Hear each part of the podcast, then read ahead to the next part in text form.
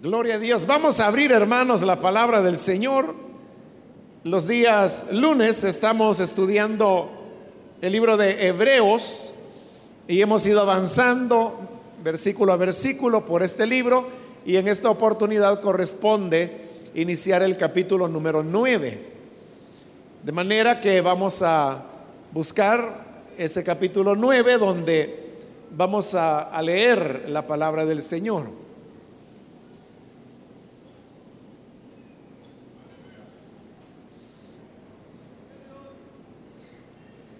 Bien, si lo tiene listo, dice el libro de Hebreos capítulo 9, versículo 1 en adelante. Ahora bien, el primer pacto tenía sus normas para el culto y un santuario terrenal.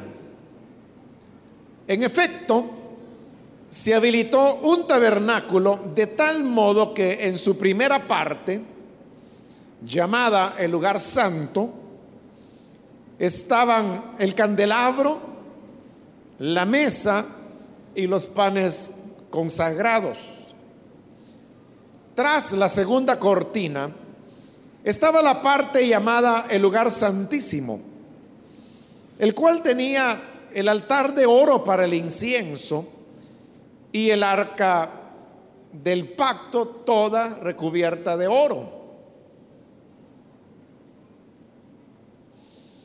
Dentro del arca había una urna de oro que contenía el maná, la vara de Aarón que había retoñado y las tablas del pacto.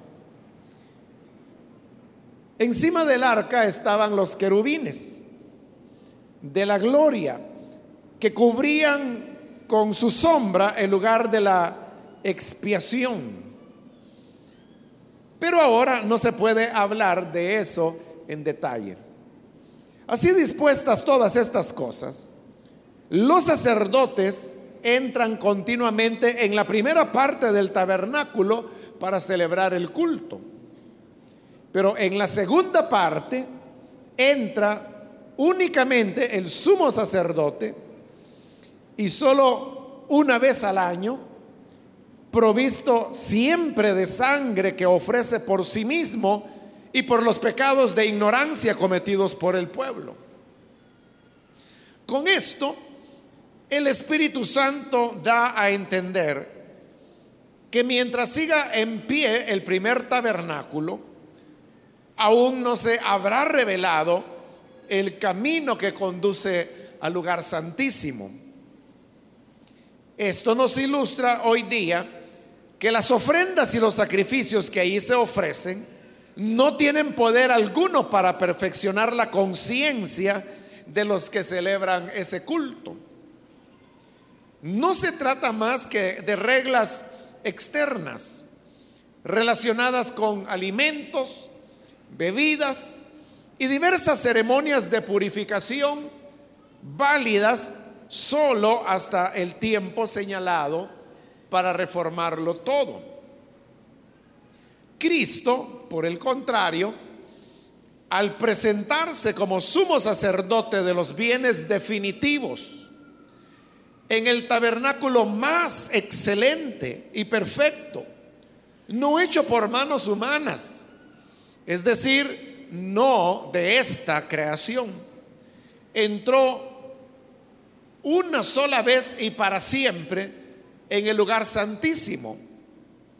No lo hizo con sangre de machos cabríos y becerros, sino con su propia sangre, logrando así un rescate eterno.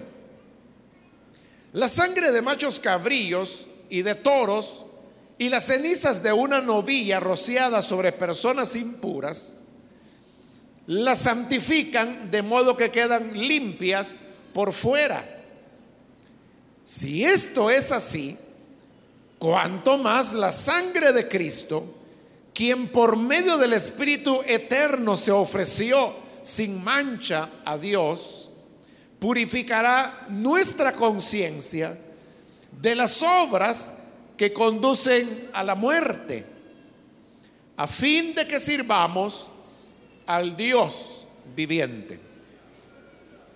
Amén. Hasta ahí dejamos la lectura. Pueden tomar sus asientos, por favor, hermanos.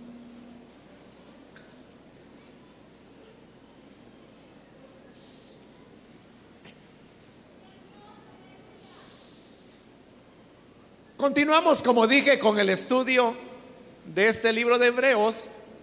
En la ocasión anterior vimos como en el capítulo 8 se nos explicaba que habían dos santuarios, uno que era el terreno, el tabernáculo, y otro que era el real, el que estaba en los cielos, que es donde Dios mora. Y que consecuentemente siendo santuarios diferentes, cada uno de ellos tiene sacerdocios diferentes, pactos diferentes y sacrificios diferentes. Retomando ese tema, es que en el versículo 1 del capítulo 9 que hoy leímos, es que se vuelven a relacionar esos elementos. Cuando dice, ahora bien, el primer pacto tenía sus normas para el culto y un santuario terrenal. De ahí tiene, está hablando del pacto, del culto y del santuario. Como ahí se está refiriendo a la ley de Moisés, le está llamando el primer pacto. Porque en la parte final del capítulo 8 vimos que basándose en el profeta Jeremías, la escritura declaraba que Dios estaba preparando un nuevo pacto en el cual la palabra de Dios ya no estaría escrita sobre piedras, sino que estaría escrita en el corazón de las personas. De manera que era un pacto superior. Y por eso decía que si había un nuevo pacto, es porque el primero habría que desecharlo. Y por eso yo le ponía algunos ejemplos, como cuando le decía que usted compra un nuevo cepillo de dientes, era uno de los ejemplos que ponía, porque ya el otro se le arruinó o ya se venció más bien. Entonces, cuando usted compra el nuevo, desecha el viejo, lo bota. Lo mismo es acá. Si Dios está hablando de un nuevo pacto, es porque el primero se da por viejo y por lo tanto se va a desechar. Entonces, el primer pacto, que es la ley, tenía su propio culto establecido en la ley de Moisés, y su santuario, que aclara que era un santuario terrenal para diferenciarlo del otro santuario, que es el que Moisés vio en el monte de Dios, y sobre el cual Dios le dijo, harás conforme al modelo que se te mostró en el monte. Lo que Moisés vio en el monte fue la morada de Dios. Fue el lugar donde Dios habitaba. Y Dios le dijo, haz una copia de esto. Y la copia fue el tabernáculo que se construyó. Y siguiendo ese modelo del tabernáculo es que posteriormente se construiría el templo. Ahora, el versículo 2 dice, en efecto se habilitó un tabernáculo de tal modo que en su primera parte, llamada el lugar santo, estaban el candelabro, la mesa y los panes consagrados. Es interesante, hermanos, que en todo este libro de Hebreos, aunque usted ve que a cada momento se está haciendo referencia al tabernáculo, pero llama la atención, le digo que en todo el libro nunca se menciona el templo. Sobre todo al tener en cuenta que Hebreos es un libro que se escribió siglos después que el tabernáculo ya no se utilizaba. Porque desde que Salomón construyó el templo, el tabernáculo ya no se usó. Entonces, hacía ya siglos que tabernáculo no había, lo que había era un templo, pero no se hace ninguna referencia en todo este libro al templo, todas las referencias son al tabernáculo. ¿Por qué razón? Recuerde que esta, este libro pertenece ya a un momento histórico cuando la iglesia cristiana se ha establecido, ha crecido y por lo tanto han venido ya la reflexión teológica. Bueno, y en la misma experiencia, los cristianos descubrieron que el templo que estaba en Jerusalén, lejos de ser un aliado, era más bien un enemigo. Y la experiencia les enseñó que mientras más lejos ellos se mantuvieran del templo, mayor seguridad tenían y mayor relación con Dios. Por eso es de que había una actitud de rechazo hacia la idea del templo y por eso veían como más auténtico el tabernáculo que había sido construido de acuerdo a las instrucciones que Moisés dio. Bien, eso solo como un dato interesante y vamos a ver otro más un poco más adelante. luego comienza a describir cómo era el tabernáculo. Usted sabe que el tabernáculo tenía tres partes, el atrio, el lugar santo y el lugar santísimo. Pero por razones de tiempo, como ahí mismo lo va a decir más adelante, solo menciona dos aspectos, el lugar santo y el lugar santísimo. Entonces dice, estamos en el versículo 2 siempre, que en la primera parte, llamada el lugar santo, estaban el candelabro, la mesa y los panes consagrados. En el versículo 3, tras la segunda cortina, que es la que nosotros conocemos con el nombre de velo, estaba la parte llamada el lugar santísimo, que era donde estaba la morada de Dios. El cual, dice el versículo 4, tenía el altar de oro para el incienso y el arca del pacto, toda recubierta de oro. Dentro del arca había una urna de oro que contenía el maná, la vara de Aarón que había retoñado y las tablas del pacto. Esto que se está diciendo acá era muy sabido por los hebreos, que es a quien está dirigido este libro. Entonces, lo que ahí están diciendo es, hermanos, algo perfectamente sabido por los hebreos. Incluso nosotros que no somos hebreos sabemos que así era el diseño del tabernáculo y sabemos que esos eran los muebles que había dentro de él. Pero le dije que había otro aspecto curioso del pasaje y es que, si usted lo notó, es que en el versículo, bueno, 3 y 4, se nos dice que el altar de oro para el incienso estaba dentro del lugar santísimo. Y todas las descripciones que hay en la Biblia ubican el altar del incienso fuera del lugar santísimo. ¿Por qué razón?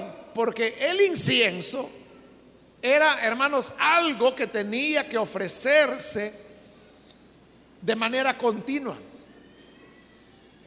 Y recuerde que al lugar santísimo solo podía entrar el sumo sacerdote y una vez al año.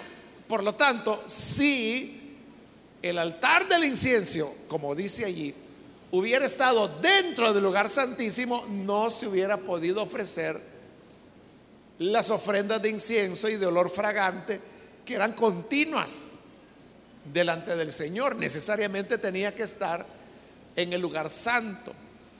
Si el altar del incienso estaba en el lugar santo, ¿por qué dice allí que estaba dentro del lugar santísimo? La respuesta es que había entre los hebreos dos tradiciones.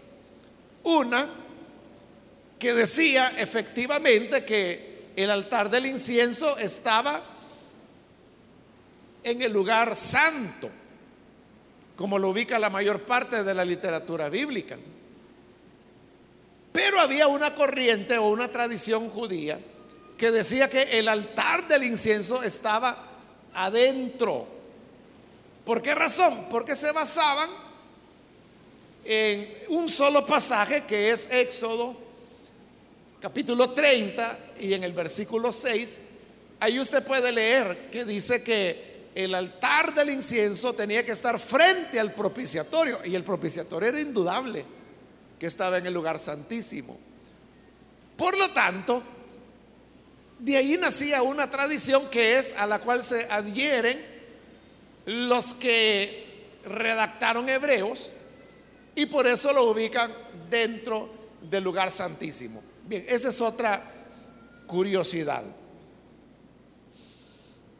Versículo 5 dice, encima del arca estaban los querubines de la gloria que cubrían con su sombra el lugar de la expiación.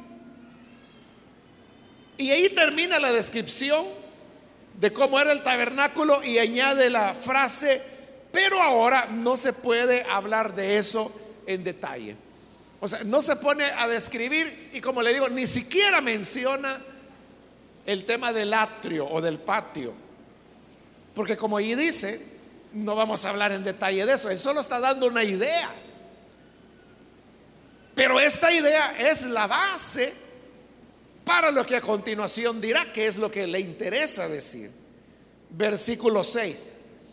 Así dispuestas todas estas cosas, es decir, así armado el tabernáculo y con estos mobiliarios, los sacerdotes entran continuamente en la primera parte del tabernáculo para celebrar el culto.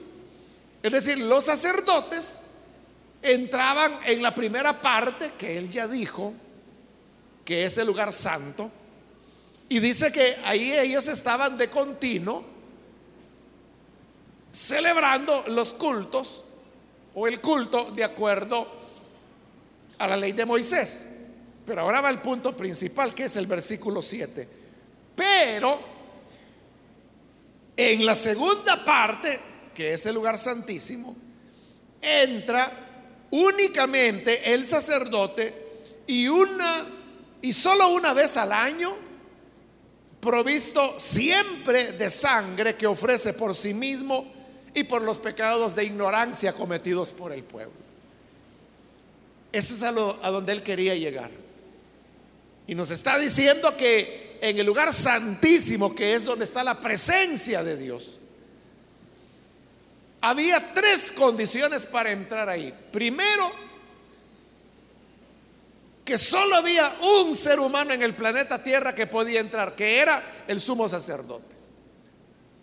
Segundo, el sumo sacerdote, siendo sumo sacerdote, no podía entrar cuando quisiera. Era solo una vez al año que entraba, que era precisamente en el día que se llamaba de la expiación o del perdón para toda la gente.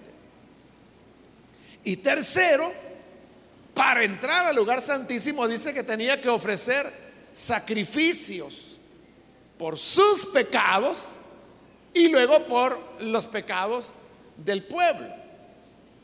Entonces, esta descripción lleva como propósito demostrar algo y que es bajo la ley, las personas no tienen acceso a la presencia de Dios. Porque incluso en el lugar santo, que dice que es donde los sacerdotes estaban de continuo para celebrar el culto, aún ahí eran solamente los sacerdotes los que podían entrar. El resto del pueblo de Israel, ellos solo estaban de espectadores, no podían entrar. Y en el lugar santísimo, mucho menos. Porque ya se dijo que es solo un hombre, el sumo sacerdote, solo una vez al año, el día de la expiación, y solo con sangre para el sacrificio. Entonces la idea del tabernáculo, fíjese que es doble. Porque cuando Dios pidió que le hicieran un tabernáculo y él pidió estar en medio del pueblo de Israel, el deseo de Dios era que eso era como una expresión que Dios estaba morando en medio de su pueblo. Pero cuando Israel pecó, Dios dijo que había que sacar el tabernáculo fuera del campamento. Digo, no puedo convivir con ellos. Porque los voy a matar, mi santidad los va a matar. Entonces el tabernáculo tuvieron que sacarlo. Pero aún cuando la gente iba a adorar al tabernáculo, no podían entrar. Al lugar santo solo los sacerdotes entraban. Y al lugar santísimo solo el sumo sacerdote y ya dijimos una vez al año. Entonces, aunque el tabernáculo expresaba el deseo de Dios de vivir en medio de su pueblo, la manera como estaba dispuesto o construido el tabernáculo, hablaba que el ser humano no podía acercarse a Dios. No podía acercarse a Dios. ¿Por qué? Porque la ley y consecuentemente las obras de la ley no podían resolver el problema del pecado. Eso es lo que va a explicar en este momento. Por ello dice en el versículo 8, con esto de que solo un hombre podía entrar al lugar santísimo, dice, el Espíritu Santo da a entender que mientras siga en pie el primer tabernáculo, aún no se habrá revelado el camino que conduce al lugar santísimo. Entonces está diciendo, la manera como estaba construido el tabernáculo bajo la ley de Moisés y bajo el sacerdocio de Aarón o Levítico, y las personas que podían entrar, es un mensaje, dice ahí, que el Espíritu Santo está dando para enseñarnos. ¿Y qué nos quiere enseñar el Espíritu con eso? Que mientras el primer tabernáculo esté en pie, está cerrado el camino para llegar delante de la presencia de Dios. ¿Por qué? Porque ese tabernáculo fue construido precisamente para mantener afuera a la gente. Fue diseñado para obstaculizar el contacto de los seres humanos con Dios. Incluso después, cuando se construyó el templo, que como le digo no se menciona en este libro. Pero en el templo, cuando lo inauguraron, entró el arca del pacto y la colocaron en el lugar santísimo.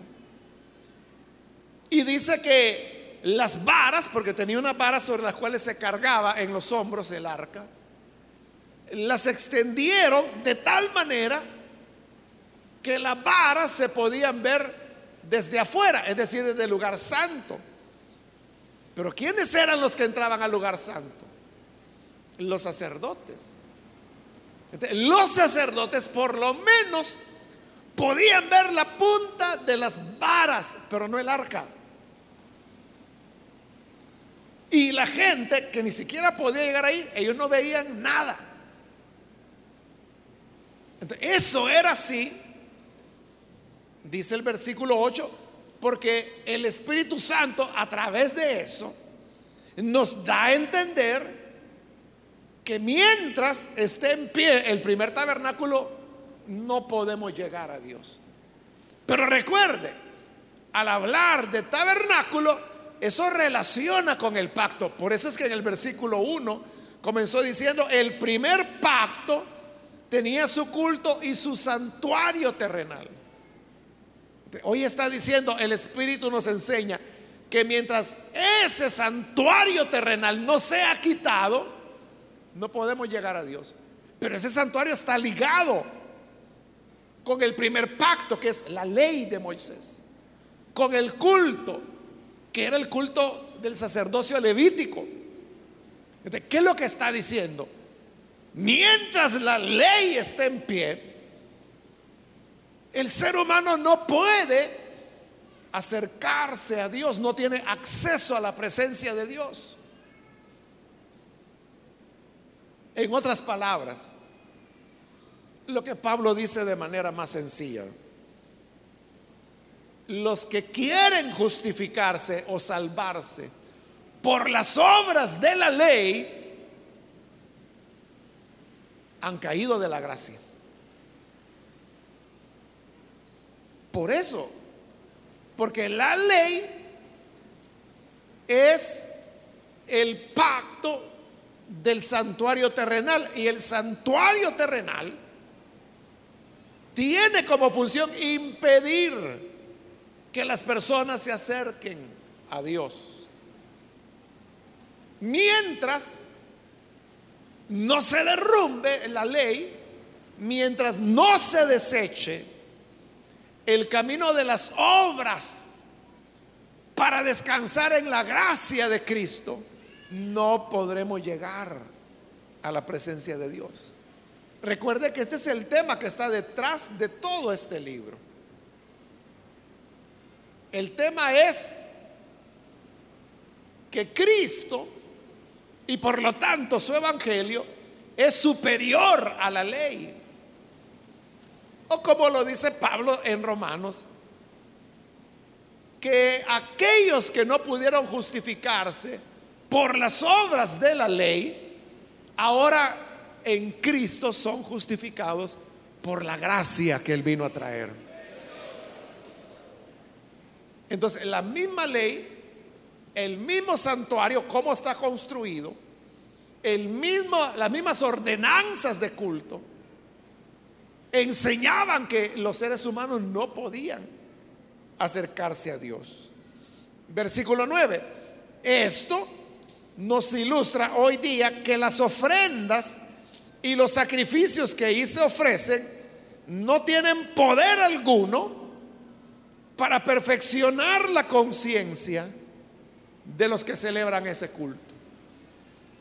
si la ley tiene como propósito cerrarle la puerta a las personas para que vengan o tengan acceso a Dios, entonces dice, los que se dedican a hacer las obras, nunca van a tener una sana y limpia conciencia.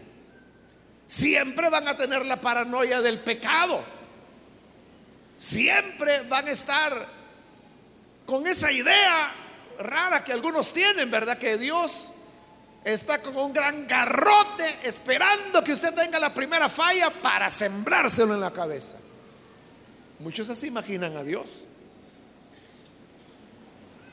Pero esa idea nace de la ley y de los esfuerzos que el ser humano hace por tratar de justificarse por medio de sus obras. Entonces dice, si este tabernáculo fue hecho para impedir que el hombre se acerque a Dios, pueden ofrecer todas las ofrendas, sacrificios, holocaustos que quieran. En ese santuario terrenal, y eso a nadie le va a dar paz, a nadie le dará conciencia de haber sido ingresado y presentado ante la presencia de Dios. Y por eso dice el versículo 10, no se trata, hablando de la ley, más que de reglas externas relacionadas con alimentos, bebidas, diversas ceremonias de purificación. Es decir, que la ley de las obras solamente se enfoca en los aspectos externos. Eso es lo que dice ahí. No se trata más que de reglas externas. Porque la ley no podía transformar el corazón ni la naturaleza de las personas. Entonces, todo era cuestión de guardar y observar cuestiones externas. Eso produjo los fariseos, de los cuales el Señor decía que eran sepulcros que por fuera estaban muy blancos, porque los habían blanqueado, pero por dentro estaban llenos de huesos de muertos. Como todo era las reglas externas, los fariseos no tenían problemas en utilizar las vestiduras largas, las filacterias atadas en la frente o en las manos o en los brazos, hacer oraciones en las esquinas de las plazas, dar limosna haciendo sonar una trompeta, ayunando para ser visto de los hombres. Todo eso era una hipocresía. Porque todo eso es externo. Pero como el Señor dijo, no es lo que entra al hombre lo que lo contamina, es lo que sale. El problema está dentro, en el corazón. Entonces, a través de normas y reglas, uno puede regular, hermano, elementos externos. Pero aquí la Biblia nos está diciendo que eso no tiene ninguna validez. Primero, a nadie le da acceso a la presencia de Dios. Segundo, a nadie le limpia la conciencia. Y tercero, solamente se enfoca en cosas que al fin y al cabo a Dios ni le interesan ni son su preocupación. Como el tema de las bebidas, que si se puede comer conejo, cuzuco o cangrejo. Esa era la preocupación. Las bebidas y diversas ceremonias. Todo esto, dice, fue válido solo hasta el tiempo señalado para reformarlo todo. Es decir, eso estuvo bien mientras llegaba el momento de reformarlo todo. La cosa es que ese momento llegó con la muerte de Cristo, como lo vamos a ver ahorita. El problema es que teniendo ya el sacrificio de Cristo, los hebreos todavía insistían en normas externas. Versículo 11. Cristo, por el contrario, ahora viene la gran diferencia. Porque lo dicho hasta acá es los sacerdotes, de acuerdo al orden de Aarón o Levítico, de la ley de Moisés. Pero hoy viene Cristo y su evangelio. Dice el versículo 11, Cristo, por el contrario, al presentarse como sumo sacerdote de los bienes definitivos en el tabernáculo más excelente y perfecto, no hecho por manos humanas, es decir, no de esta creación. Fíjese cómo va exaltando cada elemento para marcar la gran diferencia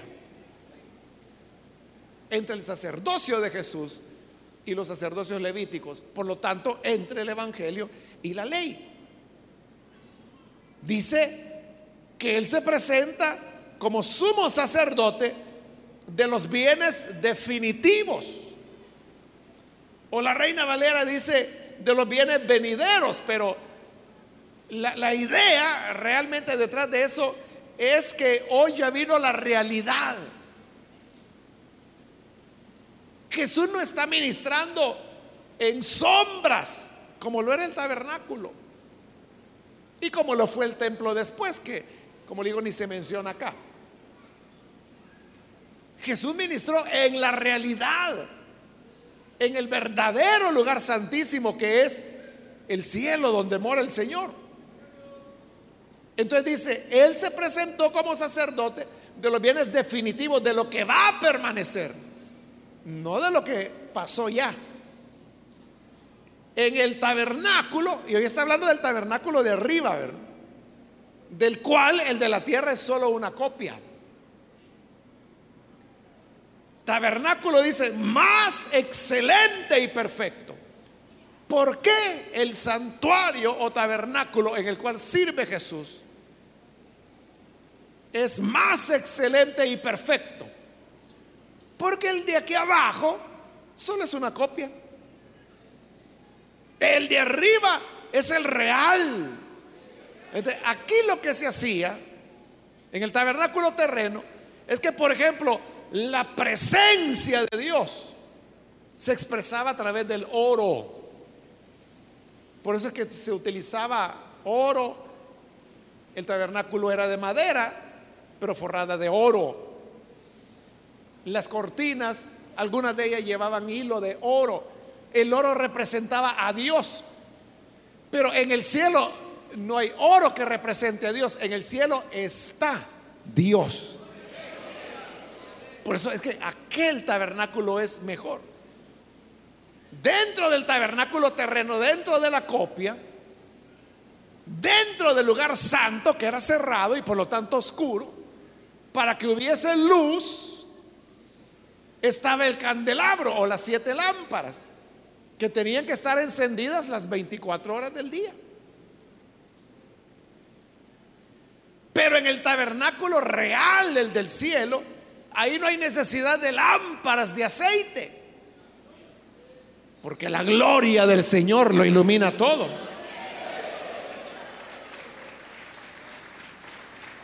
Por eso es que dice que el tabernáculo en el cual el Señor ministra es más excelente y perfecto, no hecho por manos humanas es decir, dice, no de esta creación.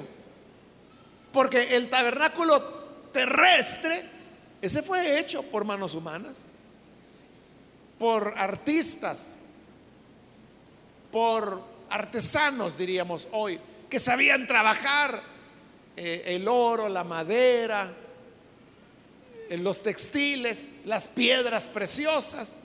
Eran artistas, pero eran hombres. Y todos los materiales que se usaron eran de esta tierra, eran de esta creación. Porque recuerde, Moisés pidió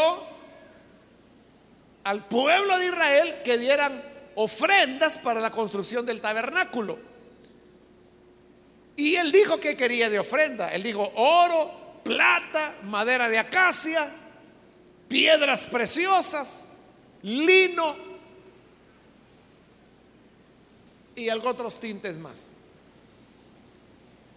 La gente trajo eso, pero ¿y la gente de dónde lo sacó? Ellos lo tenían. Es decir, que nada cayó del cielo. Todo era terreno. Pero el tabernáculo en el cual Jesús sirve, dice, es no hecho por manos humanas. ¿De quién lo hizo? La misma mano de Dios. Por eso es que el santuario en el cual el Señor sirve, dice ahí que es más excelente y perfecto. Pero recuerde que como santuario está unido a culto que implica el sacerdocio y a pacto. Entonces, si el santuario de Cristo es más excelente y perfecto, entonces el sacerdocio de Jesús es más excelente y perfecto. Y por lo tanto el pacto, que es el Evangelio, es más excelente y perfecto que la ley de Moisés. Ese es el razonamiento que se está manejando. Versículo 12. Para entrar al lugar santísimo había que llevar sangre del sacrificio. Entonces dice el 12, entró el Señor Jesús una sola vez y para siempre en el lugar santísimo. Ahí solo está adelantando la idea. Pero más adelante veremos que explicará por qué Jesús solo ofreció un sacrificio para poder entrar en la presencia del Padre. Pero eso lo vamos a ver más adelante. Entonces dice, ese sacrificio que él ofreció una sola vez, no lo hizo con sangre de machos cabríos y becerros, sino con su propia sangre, logrando así un rescate eterno. Los sacerdotes del tabernáculo terreno ofrecían vacas, corderos, machos cabríos, carneros. Pero Jesús, Él no llevó sangre animal cuando llegó a la presencia del Padre, sino que dice que ofreció su propia sangre. ¿Y para usted qué es más valioso? ¿La sangre de una vaca o la sangre del Dios hombre? Indudablemente, ¿verdad? Es superior el sacrificio de Cristo. Versículo 13. La sangre de machos cabríos y de toros y las cenizas de una novilla rociada sobre personas impuras, las santifican de modo que quedan limpias por fuera. Está hablando de los sacrificios y está hablando de lo que se conocía bajo la ley como las aguas de la purificación. Había que conseguir una vaca, una ternerita, diríamos nosotros, que fuera de pelo rojo. Y esta ternerita se ofrecía en holocausto, es decir, se quemaba totalmente en el altar. Y las cenizas que quedaban se mezclaban con agua y eso se guardaba. Entonces, esas aguas son las que se utilizaban para la purificación. Cuando una persona se había contaminado, había varias razones para contaminarse. Por ejemplo, cuando una persona entraba en contacto con un cadáver humano, también podía ser el, el cadáver de un animal la persona quedaba inmunda. Entonces tenía que salir del campamento, esperar, dependiendo cuál era el tipo de contaminación, así era el tiempo. Pero cuando volvía, el sacerdote agarraba de esas aguas y con una ramita de hisopo le rociaba encima el agua y la persona quedaba purificada pero quedaba purificada por fuera, dice ahí. Y había otras razones, por ejemplo, cuando la mujer daba luz. Si daba a luz un varón, su contaminación era más corta. Si daba a luz una niña, la mujer estaba contaminada más tiempo. Cuando ese tiempo pasaba, otra vez había que aplicarle el agua de la purificación. Si la mujer tenía flujo de sangre, quedaba contaminada.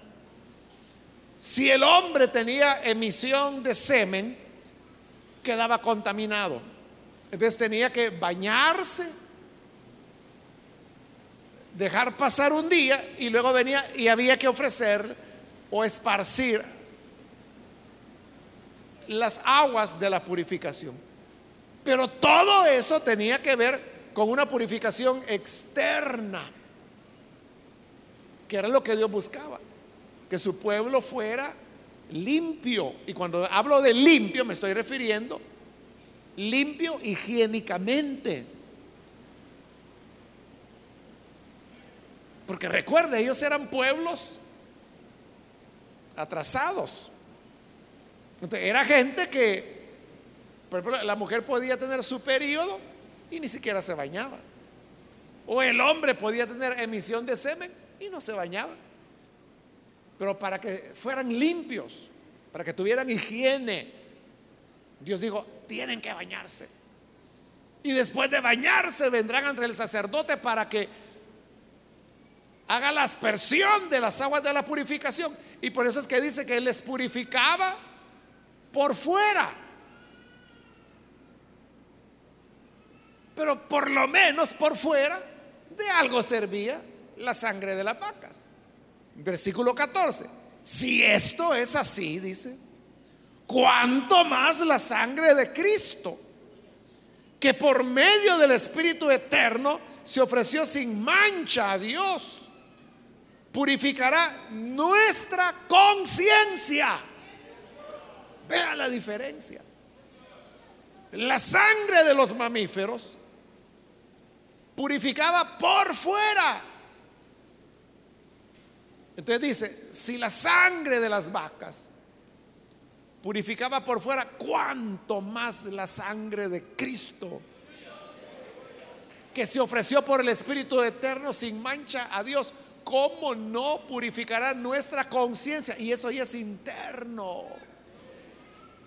Lo que la ley y las obras no podían hacer. El Evangelio de Cristo lo hace cuando creemos a esas buenas nuevas de salvación. Amén, gloria a Dios.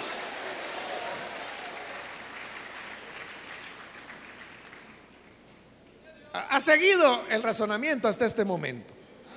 Bueno, si lo ha seguido, ahora va a entender el remache, porque ahorita sí le va a dar duro a ese sistema de obras.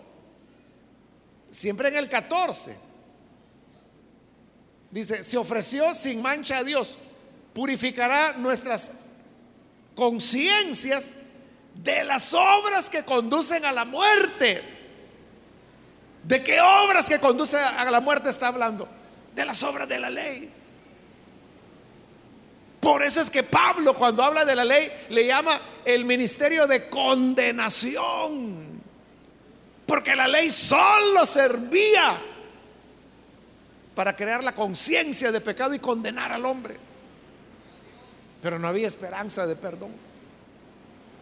Pero ahora dice, la sangre de Cristo limpia nuestras conciencias de las obras que conducen a la muerte. Pero mire cómo está llamando a las obras de la ley.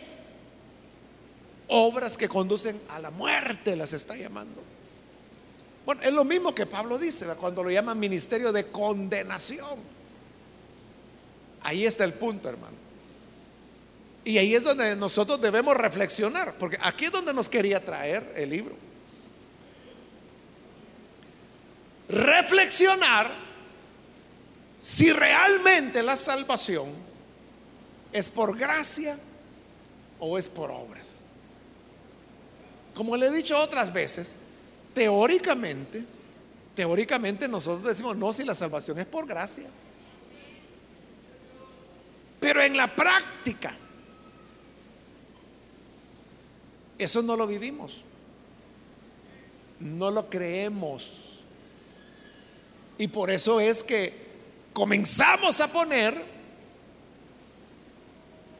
bloqueos y a poner en duda la gracia del Señor. Y como le he explicado en otras ocasiones,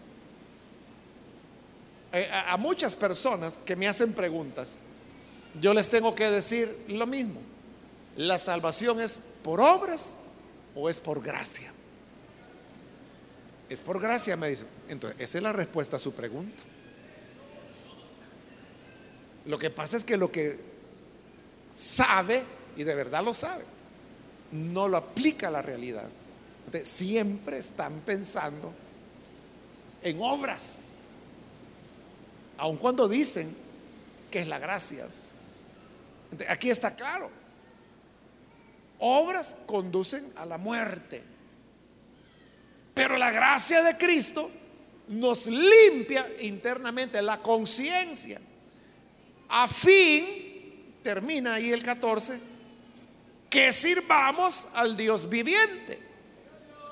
En otras palabras, por el Evangelio, la entrada a la presencia de Dios ahora está abierta.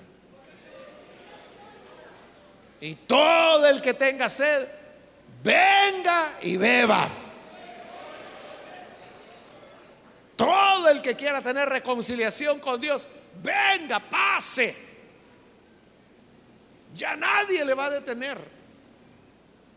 Ya no hay cortinas. Por eso es que cuando Cristo murió en la cruz, la cortina que separaba el lugar santo del Santísimo se rompió de arriba abajo, como diciendo Dios, la puerta está abierta, pasen adelante.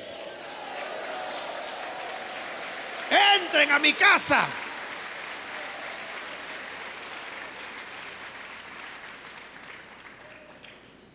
Pero ellos quitaron la cortina rota y pusieron una nueva.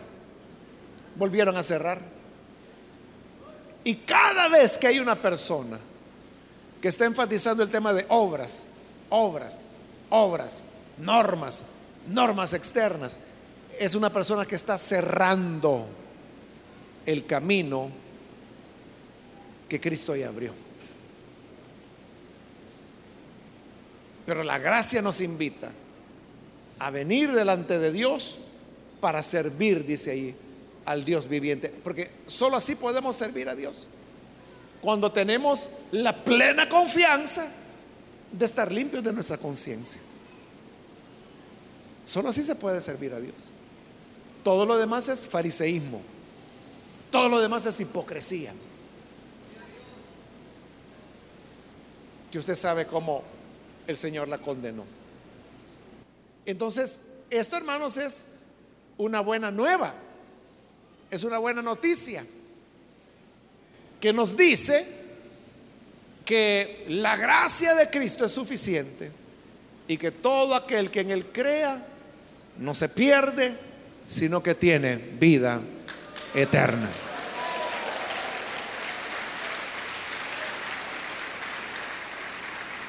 No por obras, no por obras, para que nadie se gloríe, sino por la gracia del Señor. Vamos a orar, vamos a cerrar nuestros ojos y vamos a inclinar nuestro rostro.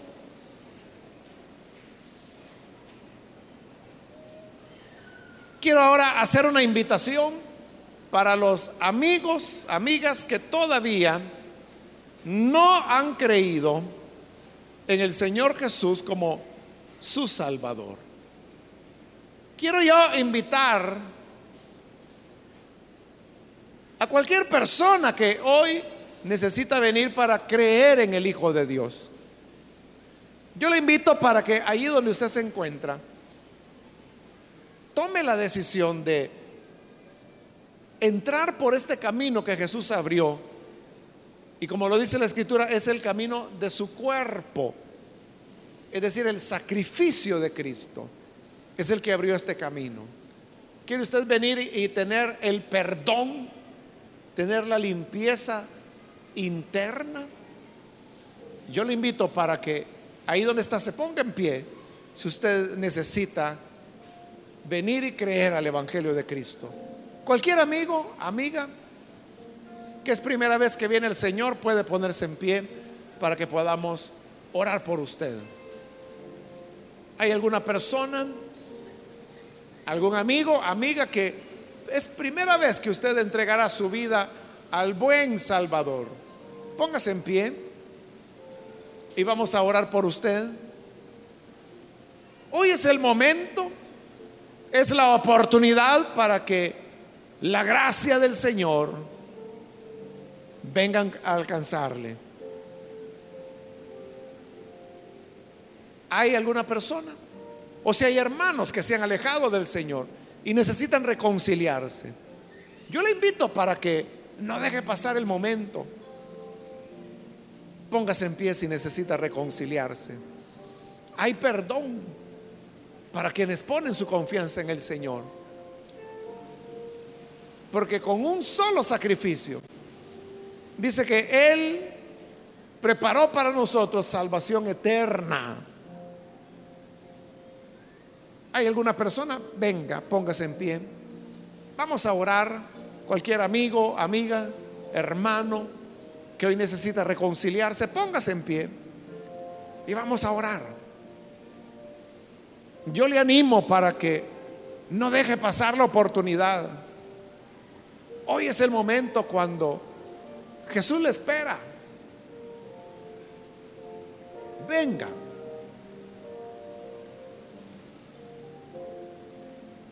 Cada uno de nosotros, hermanos, debemos permanecer firmes en esta fe que Él nos ha dado para que la gracia del Señor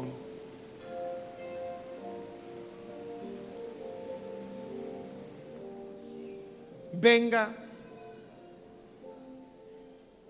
y haga cosas extraordinarias en nuestra vida. Nuestra confianza es segura, hermanos. Es segura. Podemos estar firmes en el Señor para siempre. Oremos a Él y roguémosle que nunca nos movamos del Evangelio de la Gracia que Él nos ha entregado. Padre, te damos las gracias porque tú abriste un camino nuevo y vivo a través de tu Hijo Jesucristo. Así es como obtuvimos salvación. Nosotros no queremos ser de los que retroceden a las sombras y a las obras que producen muerte, sino que queremos permanecer vivos, sirviendo al Dios vivo perdonados y lavados por la sangre que solo tú ofreces. Te rogamos por aquellos que a través de televisión, radio, están hoy abriendo sus corazones. Transfórmales, Señor, perdónales. Y que la sangre de tu Hijo haga maravillas. De tal forma que tu nombre, Señor, sea glorificado. Y podamos así servirte plenamente confiados en tu grande amor y en tu gracia infinita. Amén y amén. Gloria a Dios.